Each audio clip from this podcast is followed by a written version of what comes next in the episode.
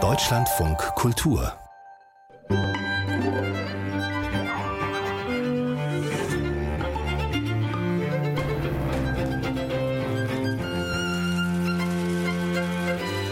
Wir reden heute über drei Romane zu großen Themen unserer Zeit. Machtmissbrauch, Migration und Naturkatastrophen. Und wir reden über einen Roman, der den Lebenslauf der Liebe erzählt. Und das sind meine Gäste. Die Schriftstellerin Julie C., die spürst du nicht von Daniel Glattauer ist eine spannende Familientragödie, die sich an große gesellschaftliche Fragen heranwagt. Der Roman zeigt, wie kulturelle Missverständnisse und Vorurteile zerstörerische Kraft entfalten können, bloß weil wir einander nicht zuhören und nicht genau hinschauen wollen. Der Journalist und Autor Cornelius Pollmer. Benjamin von Stuckrad-Barre hat einen Roman geschrieben über Machtmissbrauch in einem großen deutschen Boulevardmedium. Das ist ein Thema, das eine gewisse Ernsthaftigkeit erfordert von einem Autor, der auch und vor allem dafür bekannt ist, unterhaltsam schreiben zu können. Und wie das funktioniert zusammen, das will man doch wissen.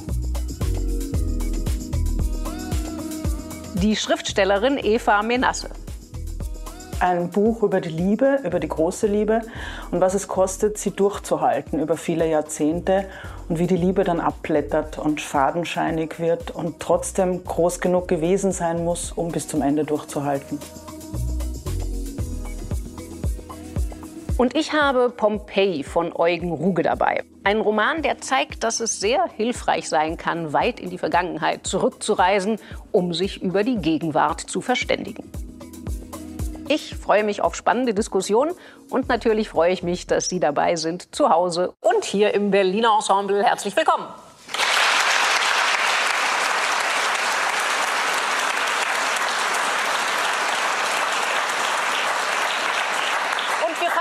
einem Ähm, über das noch kein Mensch geredet hat. Äh, bitte, Herr Pollmer. Ja, tatsächlich würde ich all das, was schon geredet worden ist, zu diesem Buch gerne ausblenden und über den Text reden. Das ist ja immer noch eine Büchersendung, in der wir uns befinden. Benjamin von Stuckrad-Barre, ein Roman, noch wach. Äh, es geht um ein großes deutsches Boulevardmedium, der Brüllsender, wie er genannt wird, oder vom Erzähler später auch Alarmpuff. Man erkennt da also schon die Abscheu gegenüber diesem Medium dem der Erzähler aber auch angehört als Mitarbeiter. Er ist mit dem Chef befreundet und diese Freundschaft zerbricht in einem dritten Mann, den wir kennenlernen. Das ist der Chefredakteur dieses Senders und über den verdichten sich Gerüchte, dass er seine Macht missbraucht, um sich jungen Mitarbeiterinnen anzunähern. Und eine davon war Sophia, die sich mit ihm eingelassen hat, sich jetzt auf einer Mission befindet, diesen Mann zu Fall zu bringen und mit ihm das ganze System in diesem Haus. Und der Erzähler wird ihr Komplize und es gibt ein Compliance-Fahren, dessen äh, Ausgang ich jetzt mal offen lasse und sage stattdessen noch, dass dass es einen zweiten Handlungsort neben Berlin gibt. Das ist Los Angeles. Und dort sind wir so im Sommer 2017, wenige Monate bevor der äh, Skandal um Harvey Weinstein öffentlich wird. Ähm, am Anfang dieses Buches steht, dass es eine von der Realität zwar inspirierte, davon aber auch völlig losgelöste fiktionale Geschichte sei. Das ist eine etwas gewagte Aussage. Ich finde dennoch, dass es überwiegend gelungen ist und bin hoffentlich auch seelisch vorbereitet, dass äh, Teilnehmer dieser Runde das anders sehen werden. Na, mal sehen, wie äh, Frau C. zum Beispiel als Teilnehmerin dieser Runde das sieht. Ja, äh, wie fange ich an? Also vielleicht erzähle ich erst mal, wie mein Sohn das äh, sah. Ich hatte das Manuskript auf dem Küchentisch liegen vor ein paar Tagen und mein Sohn ist elf und hat eine Seite gelesen und sagte zu mir, krass, Alter, ist ja ein Kinderbuch.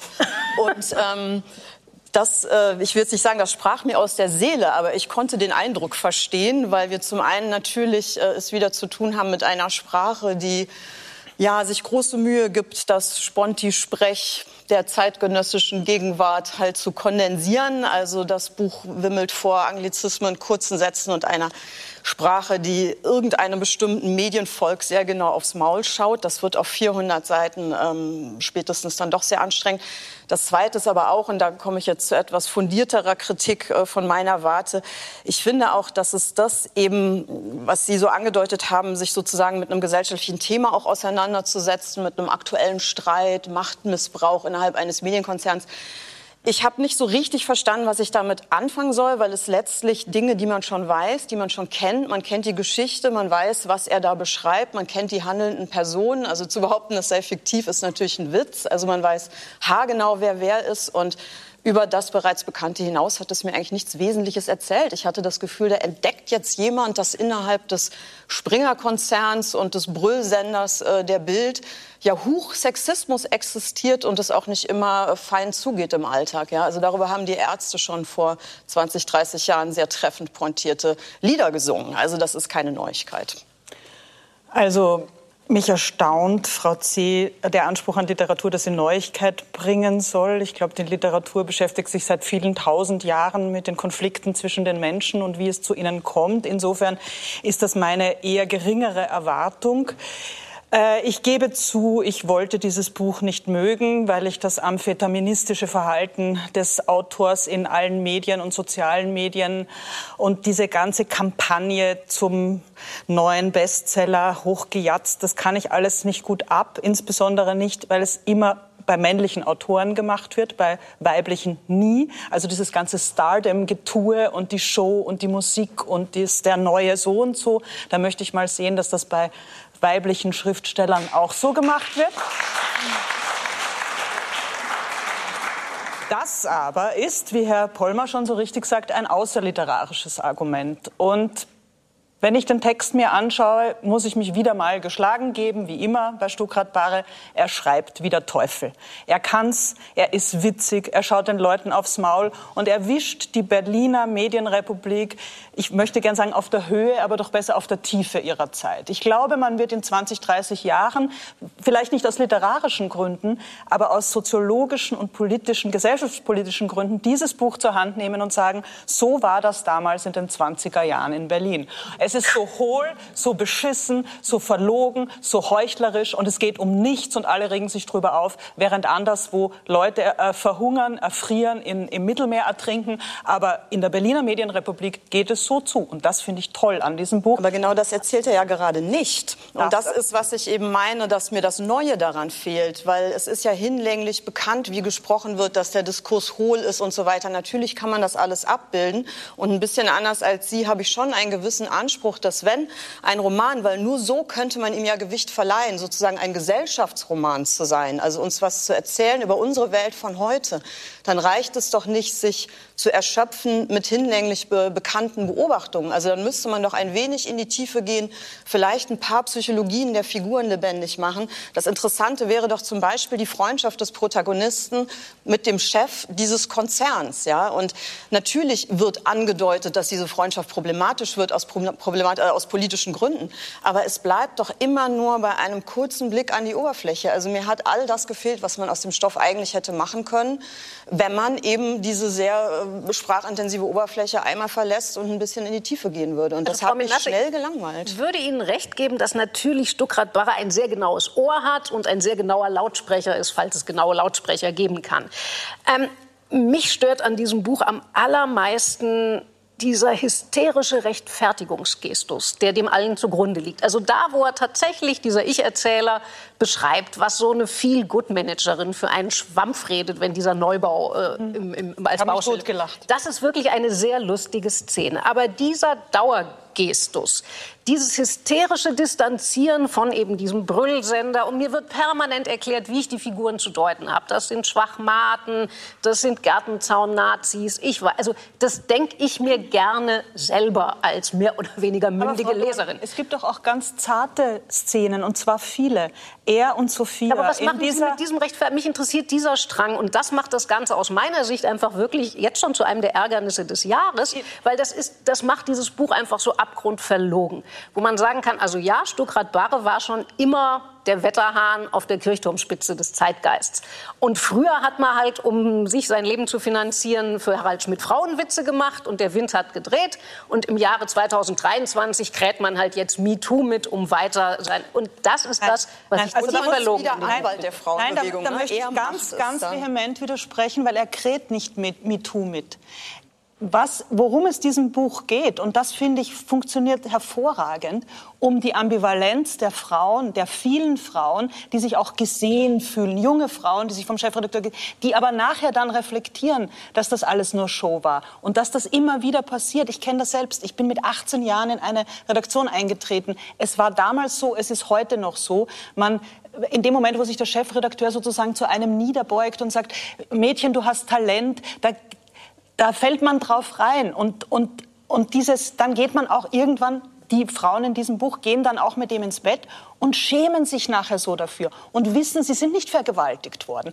Diese Grauzone und, und, und dann auch der Compliance, äh, das Compliance-Verfahren, das finde ich wirklich re realitätsnah, noch mal, ich habe selbst noch mal besser verstanden, warum die Frauen nicht mit Name und äh, Bild an die Öffentlichkeit gehen. Ich finde auch diese, diese Dimensionen von vermeintlicher Einvernehmlichkeit und der Frage auch, ob es die geben kann äh, zwischen Menschen, die in einem dienstlichen Abhängigkeitsverhältnis stehen, das finde ich sehr, sehr gut dargestellt, eben gerade auch, weil der Erzähler dort nicht, das ist ein, wäre ein Fehler gewesen aus meiner Sicht, jetzt so, so ganz offensichtlich die Moral noch herausarbeitet oder dergleichen. Wenn ich dem Erzähler, er sagt, glaube ich, auch sogar an einer Stelle äh, so verwundert über sich selbst, bin ich hier als Moral vorgesehen, was für eine Fehlbesetzung. Also er nimmt sich da ja auch raus aus der Position, wenn ich dem Erzähler hier eines äh, vorwerfen möchte, dann, dass er selber, obwohl er sich am besten kennt, so die blasseste Figur ein bisschen bleibt und man am wenigsten über ihn, ihn erfährt. Aber äh, das, das Mitkrähen habe ich auch überhaupt nicht gelesen und gerade das hat es für mich zu einem überwiegend guten Buch Aber gemacht. dieser Ich-Erzähler macht sich doch deutlich zum Anwalt und erklärt auch noch permanent, das ist dann der Versuch, diese Pop-Ironie zu retten, also in dem auch noch permanent ironisiert wird, ich bin ja gar nicht geeignet für diese Rolle, das kann ich doch eigentlich gar nicht sehr also, manieriert und letztlich ja doch wieder auch so ein Impetus zu sagen, ich bin jetzt der Sprecher dieser Bewegung, so ist es ja im Buch dargestellt. Ne? Er setzt sich als einziger Mann hin und baut einen Pool für alle diese Frauen und versucht das dann gegenüber dem Chef äh, zu promoten, diese Bewegung voranzubringen. Also es sind nicht die Frauen, die sprechen und handeln dürfen, sondern es kommt der männliche Ich-Erzähler und nimmt ja, das für sie in die Hand. männliches Ich. Ja, das behauptet er natürlich die ganze und Zeit. Das ist strategisch, das ist ja das, dass er das behauptet. Der, das ist sehr strategisch ja, und sehr aber durchschaubar. Panikherz. Das ist dasselbe drogensüchtige, übersensible, äh, abhängige Benjamin von Stuckrad äh, bare Ich, das hier in diesem Roman einfach sich weiterentwickelt hat und in eine neue Situation kommt. Also mir, ich habe das Ich geglaubt und ich habe auch die Schwäche geglaubt. Und, und die Frage, ähm, ob ich den mag und die Frage, ob das eine literarische Wahrhaftigkeit hat, dass er in diese Position kommt oder die Position annimmt, äh, ähm, das sind für mich zwei unterschiedliche Fragen. Ich mag den Erzähler auch nicht nur. Nee, das geht ja auch darum geht es auch das nicht. ist kein literarisches genau diese Wahrhaftigkeit. Ich habe das enorm strategisch empfunden. Ich hatte bei den ganzen Selbstlabeling-Sätzen, die er so macht, ich kann ja keinen Streit ertragen, ich muss ja weg, wenn es kracht und ich bin ja auch jemand, der Ambivalenz möchte. Ich möchte ja nicht in einer Blase leben. Ja? Also er stellt sich ja dauernd als jemand aus, der eben über dem Diskurs steht, der das alles besser verstanden hat, der schon immer fand, dass man Frauen nicht missbrauchen darf und so weiter. Also er zieht sich eine so einwandfrei moralisch weiße Weste an und trägt das dauernd vor sich her. Das, da habe ich Schwierigkeiten, das als psychologisch wahrhaftig zu lesen. Also da habe ich schon das Gefühl, jemand positioniert sich und es gibt hinter diesem Ich-Erzähler einen echten Autor, den ich die ganze Zeit spüre und der äh, mit dem Buch was ganz Bestimmtes erreichen möchte. Ja, also natürlich, also, sag nicht, dass das illegitim ist, aber mich hat das beim Lesen echt gestresst. Also, welchen Reim soll ich mir darauf machen, wenn so ein Ich-Erzähler sagt, moralisch im Recht zu sein, macht dumm? Ist ein Satz, der hübsch in diesem Roman steht. Und dieser Ich-Erzähler tritt aber permanent damit auf, dass er moralisch sich im Recht wähnt. Soll ich jetzt entweder sagen, das ist nur so ein dahingeplapperter, ironisch gemeinter Satz, oder hat dieser Ich-Erzähler nach eigenen Maßstäben über weite Strecken einen dummen Text abgeliefert, weil er fühlt sich permanent moralisch im Recht. Und äh, da verstehe ich, ich diese Spiegelfechterei. Ich habe das nicht gelesen, dass es sich moralisch im Recht fühlt. Aber es wird doch über diesen Sender permanent erklärt, wie schlimm.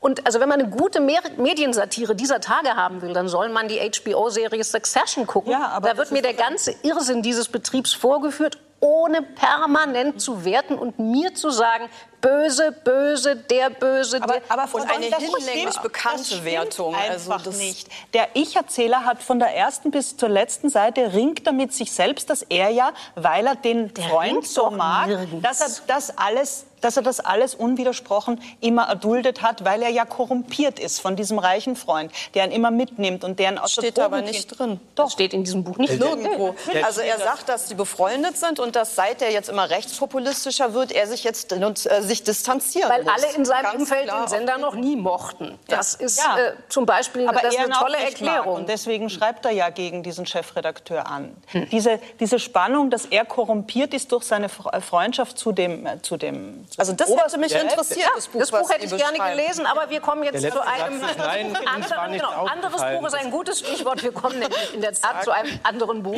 Äh, und C, bitte. Ja, ich Was stelle von? Daniel Glattauer Die spürst du nicht vor. Und jetzt kommt auch wieder das Wort äh, Moral äh, vor in meiner kurzen äh, Buchvorstellung. Ich möchte aber erst mal erzählen, worum es geht. Also der Autor nimmt uns erstmal in eine sehr gewöhnliche Szenerie mit hinein, in eine alltägliche. Zwei Familien beschließen gemeinsam in Urlaub zu fahren in die Toskana. Das sind alles Menschen aus der oberen Mittelschicht, akademisch gebildet, urban, weiß, privilegiert. Eine der beteiligten Frauen ist auch politisch aktiv. Sie ist in Österreich ähm, bei der Partei der Grünen und sitzt im Nationalrat, gilt auch als Anwärterin auf ein Ministeramt. Und die Tochter dieser Frau hat es sich jetzt in den Kopf gesetzt, eine Schulkameradin mit in diesen Urlaub zu nehmen. Diese ist Kind einer geflüchteten Familie aus Somalia und die Familie dieser Flüchtlingstochter zeigt sich erst sehr unwillig, möchte das Kind nicht in den Urlaub lassen. Und die Mutter von ähm, unserer Schulkameradin, sozusagen der Österreicherin, setzt sich das aber in den Kopf und macht da einen richtigen kleinen Feldzug draus. Das Flüchtlingskind muss unbedingt mit in die Toskana. Es gelingt auch, sie darf mitfahren.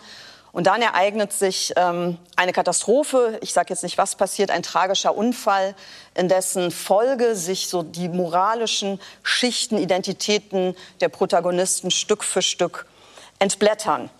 Daniel Glattauer hat versucht, mit dem Roman den Geflüchteten, die ja oft am Rand der Gesellschaft existieren, politisch präsent als umstrittenes Problem, aber als Menschen, als echte Menschen, als Individuen in der gesellschaftlichen Unsichtbarkeit versunken, gewissermaßen eine Stimme zu geben.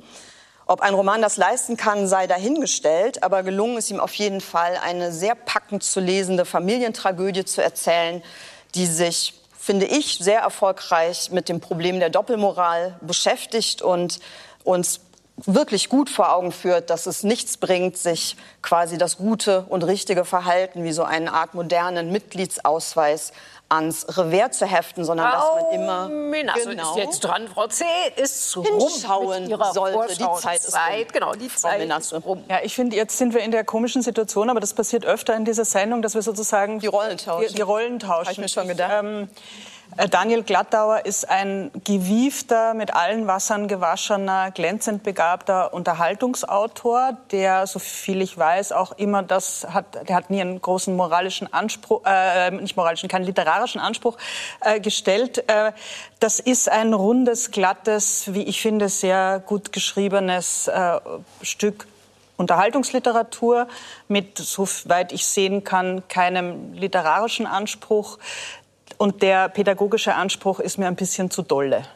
Also ähm, abgesehen davon, ich möchte jetzt leider trotzdem, liebes Publikum, verzeihen Sie äh, spoilern, weil man muss sagen, worum es geht. Das, was passiert, der, der Unfall selbst, ist das Allerunwahrscheinlichste an diesem Roman, der ansonsten absolut am Erwartbaren entlang geht. Also wir, wir kennen Bücher von Hermann Koch, wir kennen das berühmte Theaterstück oder äh, das ist ein Roman von Jasmina Reza, wo Kinder, wo, wo was passiert und die Eltern, man sieht dann die Doppelmoral des Bürgertums, damit umzugehen mit dem Unglück der, der dass die, dass die Kinder herbeigeführt haben. Aber der Unfall, den dieses somalische Mädchen, das so wahnsinnig Angst vor dem Wasser hat, ähm, erleidet, also dieses Ertrinken allein im Swimmingpool, das ist das Allerunwahrscheinlichste an diesem Buch. Aber damit auch genug. Man liest das Buch, man ist fertig, man, man hat, ich, man, ich konnte wie immer bei Glattauer nicht aufhören, egal worüber er schreibt, ich kann nicht aufhören. Aber dann ist es fertig und dann denke ich, ja, so what?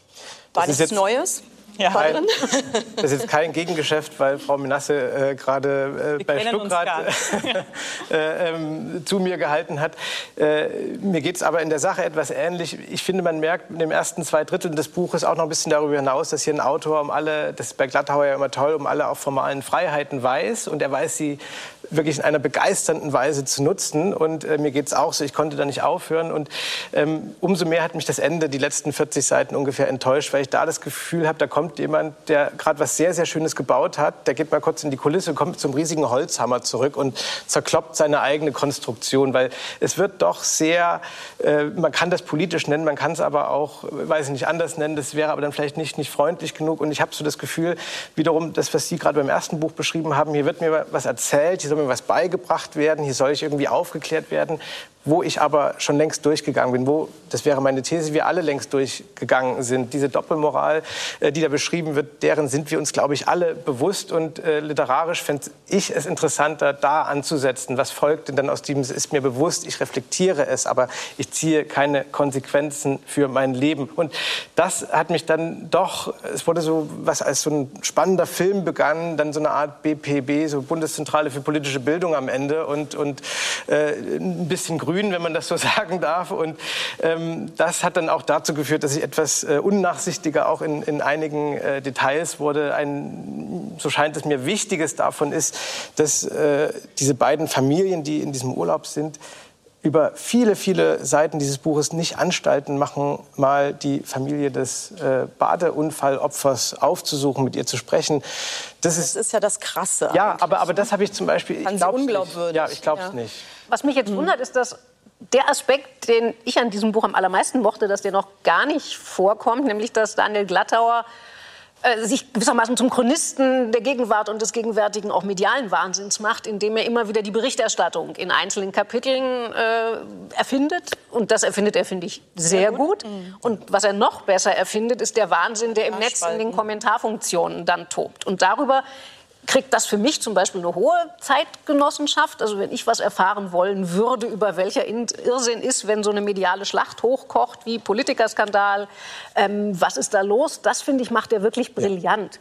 Ansonsten habe ich eher auch die Probleme, die Eva Menasse und Cornelius Ja, ich kann dem auch total äh, zustimmen. Also die Analyse, die Sie gerade gebracht haben, die kann ich wirklich total unterschreiben. Deshalb ich, würde halt nur mein Urteil dann nicht äh, ja. so hart bilden. Und mir war es auch am Ende ein bisschen zu didaktisch. Aber Sie haben ja auch beide gesagt, man liest es in einem durch. Ja. Klar, es ist Unterhaltungsliteratur. Ich glaube auch nicht, dass er was anderes sein möchte. Das hat für mich aber, aber eine Unter totale Unterhaltungsliteratur ist ja ganz interessant, weil man da, da, daran sehen kann, was eigentlich der Unterschied ist. In diesem Buch ganz deutlich, weniger ist mehr.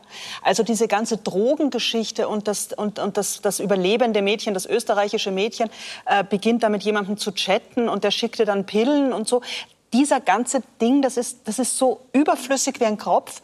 Und das, wenn das weg gewesen wäre und er geblieben wäre bei den Konflikten, die diese beiden Ehepaare ab nun haben miteinander, hätte es ein ganz anderes Buch werden können. Aber es das hat noch meinen Geschmack auch noch weiter in die Tiefe gehen können. Also ich fand eben auch gerade diese Frage, wo Sie meinten, das wäre unglaubwürdig, dass die gar nicht in Kontakt gehen mit der Familie des, des Opfers, des tragisch verunglückten Mädchens. Das fand ich total spannend. Das mag unglaubwürdig sein, aber Leute, die unter Schock sind und solche Schuldgefühle, Schuldkomplexe haben, die reagieren ja auch manchmal damit, sich einfach einzumauern, das zu verdrängen. Und das ist ja eine total interessante Konstellation. Also da hätte man natürlich... Das könnte ich ihm glauben, wenn er mehr, mehr da rangegangen wäre. Und ähm, äh, Sie haben gerade gesagt, äh, Sie wüssten gar nicht, ob er mehr will als Unterhaltungsliteratur. Ich finde, genau da beginnen die Probleme des Buches, wo er anfängt, mehr zu wollen als Unterhaltungsliteratur. Aber ist nicht, also ich würde gerne noch mal kurz über die Erzählhaltung in diesem, über die Erzählhaltung in diesem Buch reden, weil das fängt ja auch in einem sehr ironischen, also wir haben eine andere Form eines ironischen Romans, als wir eben hatten bei Stuckrad Barre. Und diesen Gestus kann er natürlich nicht durchhalten. Also ich glaube, bei ihm gibt es auch eine ähnliche Ambivalenz, weil zum Beispiel die Szenen, wo er das Ertrinken dieses somalischen Mädchens beschreibt, die sind mit einem ganz anderen Gestus erzählt, als meinetwegen, wenn er auf diese linksliberalen Wiener äh, Familien... Das hat eher was Satirisches. Genau. Und mhm. dieses also dieses Schwanken ist für mich nicht sehr stimmig. Also wo ich natürlich, ich verstehe den Ton, also aus politisch-menschlichen Gründen verstehe ich völlig, dass man das nicht mit demselben Gestus erzählen will. Aber wo ich mich auch gefragt habe, ist das nicht auch eine andere Form davon, wo ein Autor, also einerseits will er das Milieu, was sich dann freut, dass in den Posts es so herrlich unkorrekt zugeht, das wird abgegriffen. Und gleichzeitig will man mal seine Schäfchen schon auch moralisch ins Trockene bringen, indem man dann äh, irgendwie klar sagt, naja, da bin ich ja jetzt der empathische Erzähler. Aber das hat mir total eingeleuchtet, weil er im Grunde ja dadurch auch so verschiedene Textsorten kollagiert, je nachdem, was er gerade zum Ausdruck bringen will. Also er hat immer wieder kleine Landschaftsbeschreibungen oder auch Beschreibungen von tragischen Szenen, die, mhm. finde ich, doch auch literarischen Anspruch haben. Also das macht er schön. Dann hat er eben diese medialen Transkripts von irgendwelchen Postings, die natürlich entsprechend formuliert sind. Und er hat den satirischen Ton, wenn es darum geht, bestimmte gesellschaftliche Milieus aufzuspießen. Die dürfen dann auch mal witzig sein. Also ich fand dieses Kollagieren eigentlich völlig... Hat aber das alles geschenkt, alles geschenkt finde ich, ich bin auch bei Ihnen, wenn Sie sagen, dass ich das, das nicht hingehen zu der Familie, das, das habe ich total überzeugend gefunden. Mhm. Bei mir geht es wirklich auf der Handlungsebene das zu viel. Ja? Mhm. Auch dieser Rechtsanwalt, Entschuldigung, der trockene Alkoholiker, der sich, dann, der sich dann aufrafft und den großen Gerichtsprozess gegen die Familie zu führen. Ja? Und die Geschichte mit, den, mit diesen Pillen, die das Mädchen aus dem Internet zugeschickt bekommt. Das ist alles so, so zu viel die, das, das Setting wäre, hätte gereicht und an dem Setting noch tiefer bohren und tiefer bohren, dann kommt dann die Jasmina Reza-Richtung. Stattdessen hat er oben drauf geklotzt mit so ganz bunten Farben. Tiefer bohren. Äh, wir schauen mal, wie tief der nächste Autor bohrt. Äh, also auf jeden Fall, wie Sie sehen, es fliegt etwas in die Luft, nämlich der Vesuv. Ich habe den neuen Roman von Eugen Ruge dabei, Pompeii. Der Autor ist sehr, sehr erfolgreich geworden mit gleich seinem ersten Roman in Zeiten des abnehmenden Lichts. Ein großer Familienroman, spielt in der untergehenden DDR. Das letzte Buch von Eugen Ruge, Metropol, spielte auch, also setzt sich mit Sowjetvergangenheit auseinander, spielte in Moskau während der stalinistischen Schauprozesse. Jetzt also Pompeji, was ganz anderes. Ähm, ich schätze an diesem Buch sehr, dass er sehr gegenwärtige Themen, das Leben im Angesicht einer bevorstehenden Naturkatastrophe oder sagen wir genauer der Ahnung, dass eine Naturkatastrophe auf uns zukommt. Das ist, glaube ich, sein Thema, war sein Ansatz für dieses Buch. Und er geht aber eben weit zurück, nämlich fast 2000 Jahre und benutzt also den Untergang Pompeis. Und er macht das nicht simpel. Also zum einen, er findet eine, wie ich denke, großartige Hauptfigur. Ein Josse, neudeutsch gesagt würde man sagen, der hat Migrationshintergrund, der kommt aus ärmsten Verhältnissen. Die Eltern sind in dieses Pompeji eingewandert äh, und der macht eine rasante, nicht unkomische Aufsteigergeschichte. Der lernt äh, sozusagen erst die Kleinunternehmer kennen, dann kommt er mit dem richtig Großen, dann die Neureichen, das große Geld. Und er macht auch inhaltlich eine atemberaubende Wandlung. Am Anfang kriegt er aus komplizierteren Gründen Wind davon, dass es da vielleicht einen Vulkan gibt und dass das sehr gefährlich ist, wie man hier lebt. Und sein erster Impuls ist, nichts wie weg in Sicherheit bringen. Und er gründet so eine Art Aussteigerkommune am Wasser. Und dann in dem Maße, in dem er aufsteigt und die Interessen von verschiedenen pompeianischen Kreisen, die sagen aber, die Immobilienpreise verfallen doch, wenn jetzt alle wegziehen, wir müssen das mit dem Vulkan umdeuten. So, und man kann dieses Buch in ganz viele Richtungen lesen. Also ich glaube, wer möchte, kann das als ein Roman über Klimawandelbedrohung lesen. Wer möchte, kann das aber auch als Wissenschaftssatire lesen. Es gibt herrliche Szenen, wo Vulkanologen damals streiten, wie das zu deuten ist. Wir haben Auseinandersetzungen mit Imperialismus, römisches Imperium. Imperium, kleines Pompeji spielt eine große Rolle. Ähm, ich finde das ein Musterbeispiel, wie man Gegenwartsthemen benutzt, ohne sich einfach eins zu eins gegenwärtig an ihnen abzuarbeiten, sondern das zu benutzen in einem historischen Roman, bei dem ich auch sehr viel gelacht habe beim Lesen. Dem Ende kann ich mich sehr anschließen, auch weil diese Parallelen, äh, das finde ich immer angenehm, gefühlt mir als Leser überlassen werden. Das haben Sie ja auch schon äh, angedeutet. Da fühle ich mich immer wohler, als äh, wenn mir jemand was beibringen möchte. Und äh, ich hatte Mühe, in dieses Buch hineinzufinden, weswegen ich umso dankbarer äh, bin, Frau Dorn, dass ich durch diese Sendung verpflichtet war, es dann trotzdem weiterzulesen. Ich hatte deswegen Mühe, ich habe an meine Jugend gedacht, an diese eine Kirche, in die man zu viel geht im, im, im Sommerurlaub, wo man irgendwie auch nicht mehr bereit ist, irgendwas aufzunehmen. Es war viel Personal und es war irgendwie ist es mir schwer gefallen. Und auch die, die Erzählstimme, also man hat es ja mit einem Erzähler zu tun, der ein Überlebender ist, aber er ist irgendwie auch auktorial. Da habe ich mich auch gefragt, wie, wie kann der jetzt im Ankleidezimmer oder vom Spiegel mit, mit dabei sein? Und dann ist auch erst die Sprache so, dass eine Scham entblättert wird und eine, äh, äh, ein Mann bekommt eine Fellatio angedient. Und dann, ich will jetzt nicht endgültig der Mann für die Kraftausdrücke heute werden, fallen aber auch andere äh, Vokabeln, um dasselbe zu beschreiben. Und da habe ich mich so ein bisschen äh, nicht gut geführt gefühlt. Ähm, nicht gut geführt gefühlt. Ja, ja. Auf diesem schlüpfrigen Boden. Ja. Und ich muss aber sagen, als ich dann begriffen hatte, dass es auch so eine Art Don't Look Up äh, in, in Antikoptik sein kann, äh, war ich sehr dabei und äh, bin eh immer dabei, wenn von Zerfall und von Ende und von Untergang erzählt wird. Auch das spielt da hier alles mit rein. Und ähm, das bin ich auch deswegen sehr, sehr gerne bei Eugen Ruge, weil dem möchte ich mich auch noch ausdrücklich äh, anschließen. Ich immer wieder wieder begeistert bin von diesen kleinen lustigen Momenten, um nur einen kurz zu schildern, äh, als äh, unser, äh, ähm, unser Protagonist äh, das erste Mal so verstanden hatte, vielleicht muss man die Stadt verlassen, vielleicht passiert hier was, legt er sich ins Bett zu seiner Frau und äh, das, was er dann denkt, ist, na, ich habe gerade das Bad neu gefliest. So, also es kommt jetzt ein bisschen ungelegen, der Vulkanausbruch und ähm, das finde ich, das hat einen ab und zu so überrascht und äh, ähm, das hat mich erfreut unterwegs.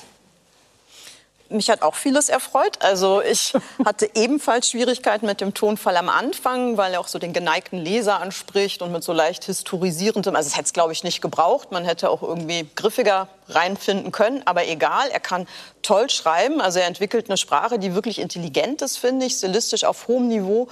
Witz hat und diesen Witz aber auch wirklich immer mit drei, vier doppelten Böden noch versieht. Also ich habe mich irrsinnig gefreut, auch über Thea Dorn hat ja schon viele Lesarten genannt. Ich finde, man kann auch noch eine demokratietheoretische hinzufügen. Also es wird sehr viel darüber gesprochen, was Demokratie eigentlich ist. Und das wird eben anhand dieses äh, antiken Settings auch sehr offensichtlich gemacht. Also wie das Volk funktioniert, wie die Mächtigen funktionieren, wie sie, diese zwei Dinge zusammenkommen oder eben auch nicht. Und genau daraus holt er sich eben auch immer wieder den Witz, dass er dieses antike Setting gnadenlos in die heutige Zeit überführt. Also da kommen immer wieder Sätze, wo man denkt, okay, die hätten wir aber auch jetzt wirklich über unsere aktuelle Koalition sagen können oder so. Und das ist schon so eine, ja, also über solche Kleinigkeiten habe ich mich gefreut. Was mir nicht so gut gefallen hat allerdings, äh, ist sehr viel Fellatio, jetzt mal als Überbegriff. also, ähm, Dürfen wir das in den Pressetext ja. reinschreiben? Ja, das wird ein Blurb, wenn, wenn, Ja, aber der ist dann von Ihnen, bitte. Ja, also nein, Ihr Name drunter. Also äh, es, ist nicht nur in der, es wird nicht nur viel beschrieben äh, sexuell, das wäre jetzt nicht so das Problem, aber es wird als Motivlage eigentlich fast allen Figuren untergeschoben. Das fand ich so ein bisschen schade. Also am Ende ist immer, wenn es einen Wendepunkt gibt und man entscheidet sich um, man geht doch nicht in die Stadt oder doch, dann immer, weil halt wieder eine tolle Frau da ist, mit der die Hauptfigur ins Bett geht und ihn dann vom Gegenteil überzeugt. Also Sex ist am Ende eigentlich immer der Motivator für alles. Da kann man jetzt sagen, naja, so ist es halt auch in der Welt, anders ist es nicht. Ähm, ich fand es ein bisschen sehr auf diese eine Sache reduziert und hätte mir da etwas weniger also eine etwas ambivalentere Motivlage gewünscht, sagen wir mal so. Ja, also da stimme ich zu. Sex und Untergang gehört natürlich zusammen, aber der Punkt ist ja, dass die Menschen in Pompeji nicht wissen, dass es untergehen wird. Ähm, bei der Frage, ist es jetzt eher Klimakatastrophe oder ein Demokratieroman, neige ich zu zweiterem. Und das ist mir erst heute Morgen klar geworden, als ich mich von großer Entfernung dem Buch genähert habe und gesehen habe, dass da jemand dem gut bekleideten der Kopf wegfliegt. Das ist das, was hier passiert. Es geht was, um was, Politik. Was sieht man da? Der? Kopf fliegt weg. Da fliegt jemandem der Kopf weg, wenn, wenn Sie das genau, also jedenfalls. ähm, und das wäre jetzt eine Metapher für Demokratie. Das finde ich sehr ja. defetistisch. Hm. Äh, ich, äh, ich muss jetzt die vielleicht auch etwas peinliche Enthüllung machen, dass ich meine Diplomarbeit über historische Antikenromane geschrieben habe und wie man sozusagen Gegenwart durch sie transportieren will. Ähm, bei dem antiken Roman gibt es ein Problem. Man muss viel recherchieren von heute aus, also 2000 Jahre später. Und dann hat man das Problem, dass man manchmal sich so schwer lösen kann von all dem, was man recherchiert hat. Und das ist, glaube ich, auch ein bisschen das Problem von Eugen Ruger, jedenfalls am Beginn des Buchs, dass es so ein bisschen überorchestriert ist mit all den Details. Denn das möchte ich auch ganz deutlich sagen, Eugen Ruger ist vielleicht einer meiner liebsten deutschen Gegenwartsautoren. Ich verehre diese beiden Romane, die Sie, Frau Dorn, vorhin erwähnt haben, also auch Metropol, der letzte, aber in Zeiten des abnehmenden Lichts, ist wahrscheinlich der DDR- und Wenderoman überhaupt, nachdem man so lange im Feuilleton gerufen hat. Ähm, bei diesem Buch finde ich auch, ist die Bilanz gemischt. Er ist immer witzig, er kann immer gute Geschichten äh, erfinden. Mir war der Sex auch zu viel. Also wirklich, das ist so komisch, dass man dann plötzlich sagt, das war einfach zu viel Sex. Konnte man. Ich glaube, da hat sich Eugen Ruge einfach hinreißen lassen von den Wandgraffiti in Pompeji. Ja. Ich weiß nicht, ob es in Pompeji waren. Diese Stadt war extrem versaut. Ja, ja. Und ich befürchte oder vermute. Ja, wenn er jetzt hier säße, würde er sagen, das ist historisch gerecht. Ich vermute tatsächlich, dass er das und auch die, die, die Wandgemälde, äh, die in Pompeji verblüffend Schon. durch die Katastrophe erhalten sind, mhm. da muss es einen extrem hohen Level an Sex gegeben haben nach allem, was man vermuten darf. Haben und die Pompeianer mehr gevögelt als die Deutschen heute, ist die Frage. Und Na, Sie haben es vielleicht etwas wollen wir mehr, mehr, mehr als im Brüllsender. Das wäre jetzt so ein Direktvergleich, wo mehr Sextraffic war im Brüllsender Aber es gibt viel zu lachen. Es gibt viel zu lachen. Das muss man, das muss man auch unbedingt noch mal sagen. Ja, und ich finde gerade, also weil ich habe am Anfang mich auch gefragt, ähm, also wo will er denn jetzt mit der Großmetapher hin? Also was meint er denn nun? Und dann habe ich mich selber dabei ertappt und habe gesagt, was für eine dumme Frage. Die Stärke dieses Buches ist eben gerade, dass es nicht die, dass ich auf Seite 50 irgendwann kapiere, aha, ja, ja, klar, eben Roman über Demokratie, über, über äh, Populismus oder eben, aha, ja, äh, Roman über Klimawandel, sondern es ist auf eine sehr die mich eben wach bleiben lässt, also zum Thema noch, noch wach, wach, die mich als Leserin wirklich noch wach bleiben lässt, weil ich immer wacher nie weiß, welche Kurve er noch nimmt und also, also diese Vulkanologen, die darüber streiten eben, was ein Erdbeben, also wo ein Erdbeben herkommt, das ist so lustig als Vorruf auf einen 2000 Jahre späteren Diskurs, den wir jetzt haben. Also ich finde das wirklich einen eminent klugen Roman, ähm, um Gegenwart ganz anders zu verhandeln. Aber einen haben wir noch, äh, Frau Menasse. Das Liebespaar des Jahrhunderts. Drunter macht es nicht. Das ist eine tolle Spannung, finde ich, bei Julia Schoch äh, zwischen dem Titel und dem Text. Denn der Text ist sehr klar, kühl und schmucklos und ganz und gar nicht pathetisch. Es ist ein Roman über die Liebe. Äh, man denkt im ersten Moment, okay, äh, über Liebe ist schon verdammt viel zum Thema nichts Neues in der Literatur. Ähm, aber hier ist es anders. Es ist nicht nur die große Liebe und es ist nicht nur die Trennung. Das sind ja die Momente, wo die Literatur oder die Kunst überhaupt gern mit der Liebe umgeht, sondern es geht um die Langzeitliebe. Und relativ bald kommt man auf die Idee, hier spricht nicht eine Liebesforscherin, sondern eine Ökonomin oder gar eine Naturwissenschaftlerin über die Verläufe von Liebe. Wie viel Liebe muss am Anfang sein, damit sie durchhält bis zum Schluss? Damit sie 30 Jahre und zwei Kinder lang immer noch zumindest als Familie bestehen kann. Es kam mir vor, da ist ein Haufen Gold. Das Kennenlernen wird ja toll erzählt, wie sie sich verliebt, wie sie diesen Mann auch nie ganz versteht. Man muss sagen, der Roman beginnt mit dem Satz, ich verlasse dich. Ich verlasse dich. Und gleich drei Zeilen äh, später steht, äh, das ist der letzte Satz. Der erste war, ich liebe dich. Und dazwischen sind die 30 Jahre. Das heißt, man wartet die ganze Zeit, warum verlässt sie ihn? Der ist ja toll, der Typ. Man, sie erkennt ihn gar nicht ganz genau. Sie versteht ihn auch nicht. Es gibt an einer Stelle diesen Satz, ich möchte ihn durchschauen, ich möchte dich durchschauen oder oder auch doch nicht. Es ist jedenfalls der innere Monolog einer Frau nach 30 Jahren Beziehung. Und diese Sprache ist klar wie Wasser, lakonisch. Und es stehen da manchmal, wenn einem mit der Handkante Lebensweisheiten äh, serviert, dass man sich erstmal setzt und denkt, okay, jetzt muss ich eine Minute pausieren und das wirken lassen. Ein ganz großes Buch. Ich glaube, das könnte fast ein Klassiker werden. Äh, ich kann dem leidenschaftlich zustimmen. Ich war sehr, sehr hingerissen von der Lektüre.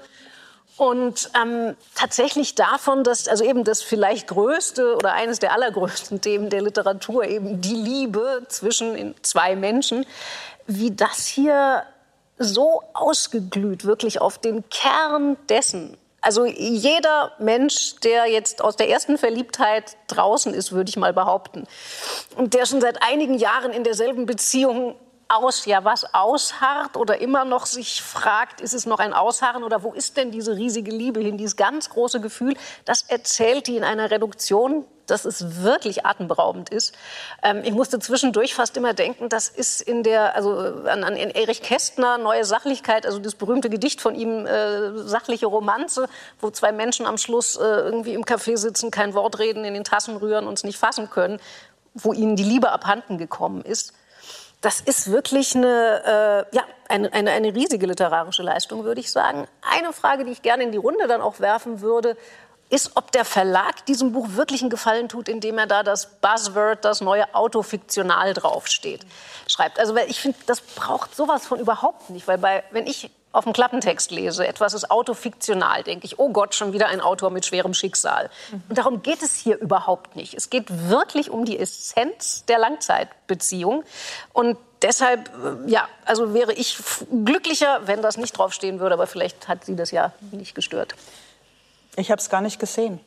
Auch nicht. Das ist auch, also ich habe damit auch tatsächlich ein Problem und hatte am Anfang auch gewisse Schwierigkeiten, das dem Text nicht anzulasten, weil ich hab's gesehen und ähm, ich finde nicht nur, weil es so inflationär ist, ich weiß ja, Sie haben generell mit autofiktionalen Texten nicht so eine heiße, innige Liebe. Mich stört's eigentlich grundsätzlich nicht. Ich finde, da gibt's auch ganz tolle Sachen.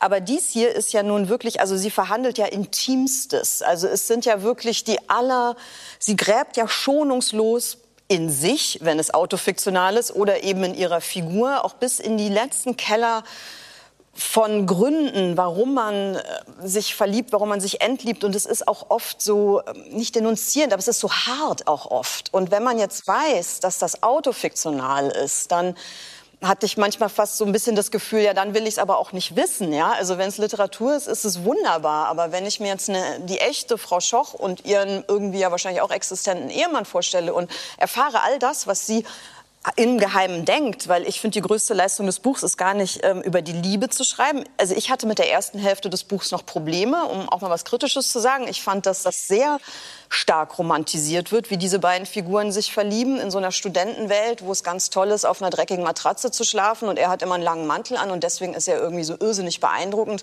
Da dachte ich so ein bisschen, ja komm, Nichts bleib Neues ruhig. in der Literatur. Schon wieder Dachten nicht Sie. neu und auch einfach ruhig brauner, ja. Also es ist halt auch nur irgendwie sind Studenten und das, ja, genau. Aber sehr spannend wurde es, fand ich, wo sie sich dieses Ich möchte mich trennen, wie so eine geheime, fixe Idee in ihrem Kopf aufhängt oder es wird ihr aufgehängt und sie sich sozusagen jahrelang innerlich in inneren Monologen von diesem Mann trennt, ohne es tatsächlich zu tun. Und eine Archäologie des sich trennen wollens. Das fand ich toll, aber ich hätte dann lieber nicht gewusst, dass es möglicherweise auch wirklich so war. Also das finde ich nicht fair vom Verlag. Und das Letzte, was Sie gesagt haben, auch das gegengeschnitten gegen das, was sie den Wimpernschlag nennt, das sich verlieben. Also diese, äh, dieser eine Nachmittag, äh, an dem sie sich verliebt und dann diese 30 Jahre, äh, in denen sie, wie sie sagt, Gründe sammelt, äh, denselben Mann zu verlassen. Ich möchte kurz auch noch meine Begeisterung äh, loswerden, weil dieses Buch wirklich, äh, also ja, ich finde find es herausragend und ähm, ähm, schließe mich allem positiv äh, Gesagten vollumfänglich an diesmal vorweg und möchte aber auch noch was anfügen, nämlich was ich auch so toll fand. Ich habe äh, über die Frage, ob das jetzt Autofiktion ist oder nicht, gar nicht so viel nachgedacht, eben weil so viel Allgemeingültiges drin ist. Und das, äh, weiß nicht, ist dann halt eine Leistung der Autorin. Bei mir hat das äh, sehr, sehr gut funktioniert. Und was ich an diesem Buch zusätzlich auch noch wirklich begeisternd finde, ist, wie die Form einhergeht mit dem, was sie macht. Sie erinnert sich und sie erinnert sich mit allen möglichen Hin- und Hersprüngen. Es ist jetzt nicht, äh, könnte man ja denken, wenn es hier eine 30-jährige Liebe erzählt wird, dass hier ein Riesenplot entwickelt wird. Das passiert gar nicht. Es ist einfach, man, wie man über Sachen nachdenkt. Man springt hin und her, sie kehrt zurück zu denselben Szenen und ist dabei von einer Uneitelkeit und von einer äh, Ehrlichkeit äh, auch sich selbst gegenüber. Das hat mich äh, verblüfft und ähm, ich freue mich. Das ist ja der zweite Teil, glaube ich, einer, einer äh, Trilogie. Ähm, ich freue mich sehr auf den noch fehlenden. Ich möchte jetzt aber noch mal kurz in die Verlagsbeschimpfung mit einstimmen, denn ich stehe unter Schock.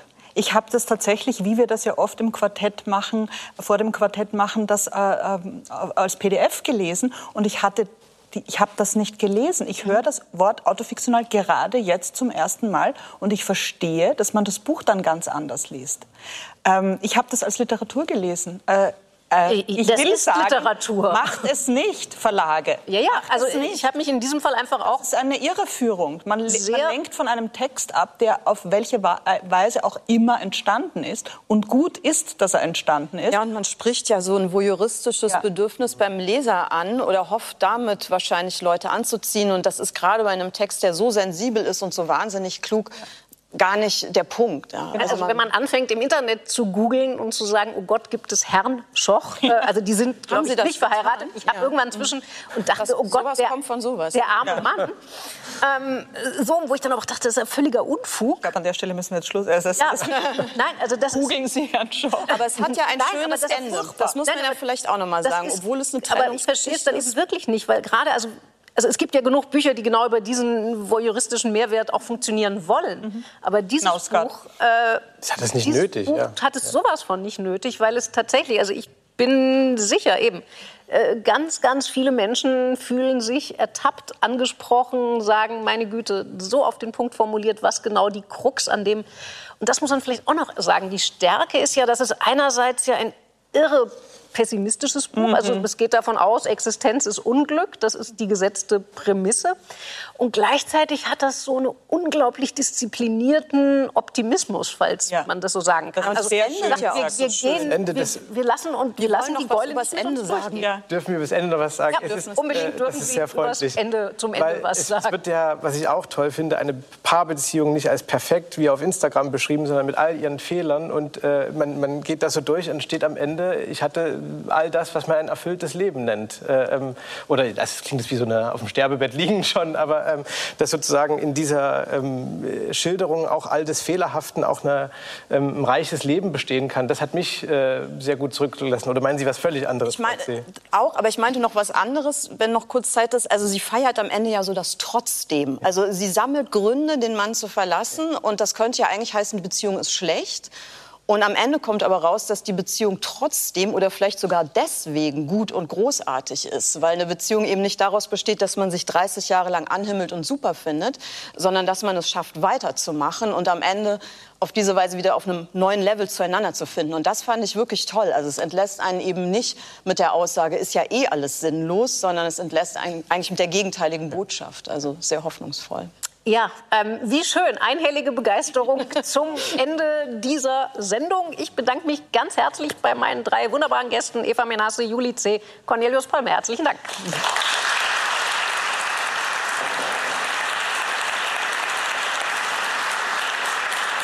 Meine Damen und Herren, hier im Berliner Ensemble und zu Hause bei Ihnen bedanke ich mich selbstverständlich auch. Und für die Statistiker unter Ihnen gibt es noch eine Zahl zu vermelden. Und zwar war das heute die 50. Ausgabe des Literarischen Quartetts seit der Wiederauferstehung im Jahre des Herrn, Moment, 2015. Das ist doch was.